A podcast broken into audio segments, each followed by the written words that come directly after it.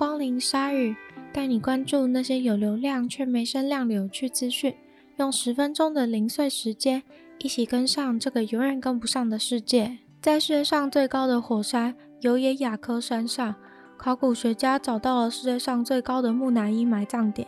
也因为地点特殊的关系，这里的木乃伊也是世界上保存最完整的木乃伊。在那个埋葬点，有三具孩童木乃伊。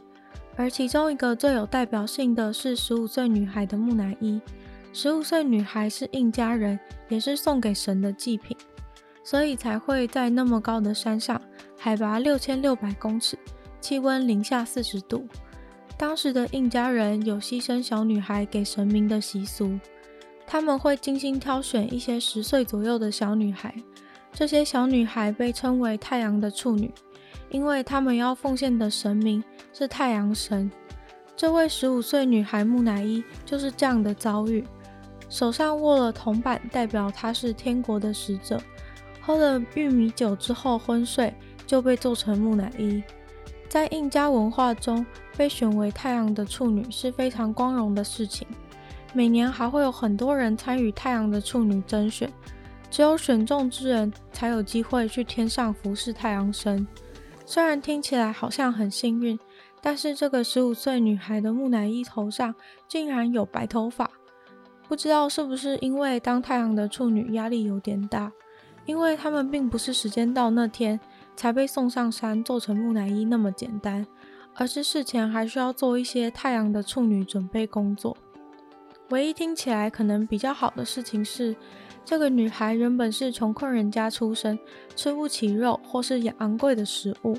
但被选中之后，至少在不多的剩余人生中，有机会吃好吃的东西。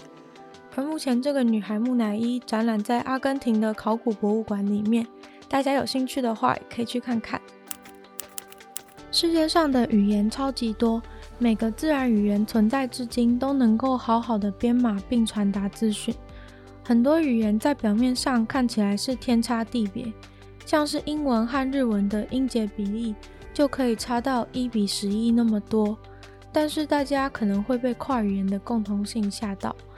研究人员就找了十七个语言去分析他们每个音节的资讯含量，还有母语人士的语速，想要找出关于资讯传递效率的结果来比较。关于语言，因为它的复杂性和变异性，其实不是那么容易研究。这个研究就找了一百七十个母语人士，每个语言各十个人。如果单纯透过一般讲话来研究的话，每个人讲的内容会差太多，而且需要超级大量的数据才能研究出一点所以然。所以这个研究的做法是让他们去念自己语言所写的十五段文字。那因为是别人写的，所以朗读者可能会有不熟的状况影响研究，所以会让参与研究的母语人士都把这些文字都读熟、读烂了以后，再让他们进行录音，避免卡词不顺或是因为不懂意思而产生的偏差。这十五段文字大概有二十四万个音节，要让参与研究的人念好念满。之所以那么在意音节，是因为音节是在语言学和认知学上面很重要，深深的影响脑记忆和使用语言的运作。这篇论文的长度其实很长，当中有清楚的记载他们的算式，还有比较各语言各个数据的图表，大家有兴趣可以找来看看。就结论而言，这十七个语言的传达资讯效率非常的平均。大概就是每秒三十九 bits，没有办法再更多了。研究人员表示，这很有可能是人类生物上的极限，所以在语言不断进化之后，极限还是卡在那里。而单位音节资讯量少的语言，例如西班牙文或是日文，他们的母语者的语速就很快；而单位音节资讯量多的语言，例如中文、泰文、越南文，母语者的语速就比较慢。在虫鸣鸟叫中苏醒，可能是有些人的美梦。但是如果这只鸟的叫声超级大的话，可就不能说是苏醒，而是被吓醒了。最近叫声超级大的白灵鸟就更新了鸟类的大叫排行榜。白灵鸟是属于散鸟科的鸟类，它们并不是新品种，只是一般研究者也不会每天都带着分贝计出门，只有在真的在野外觉得天哪，你也叫太大声了吧的时候，下次才会记得带分贝计来测量。所以原本大叫排行榜的纪录保持鸟是 Screaming Piha，尖叫的披哈，这就是它的俗名。不要问我为什么。这只鸟的叫声有高达一百一十六分贝，但是新的冠军白领鸟一叫，竟然是一百二十五分贝，真的超级夸张的。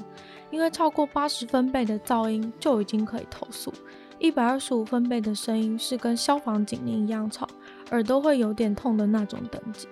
不过如果你家旁边住百灵鸟的话，应该是不能投诉。但还好百灵鸟大家应该没机会遇到，因为它们生长在南美的雨林中。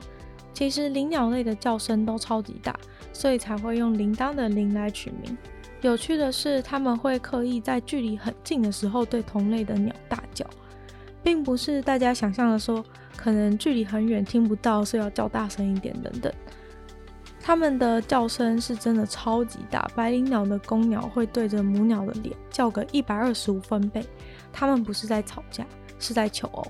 研究人员说，母鸟之所以愿意承受公鸟的超大噪音，是为了要透过公鸟的声音判断哪个对象好。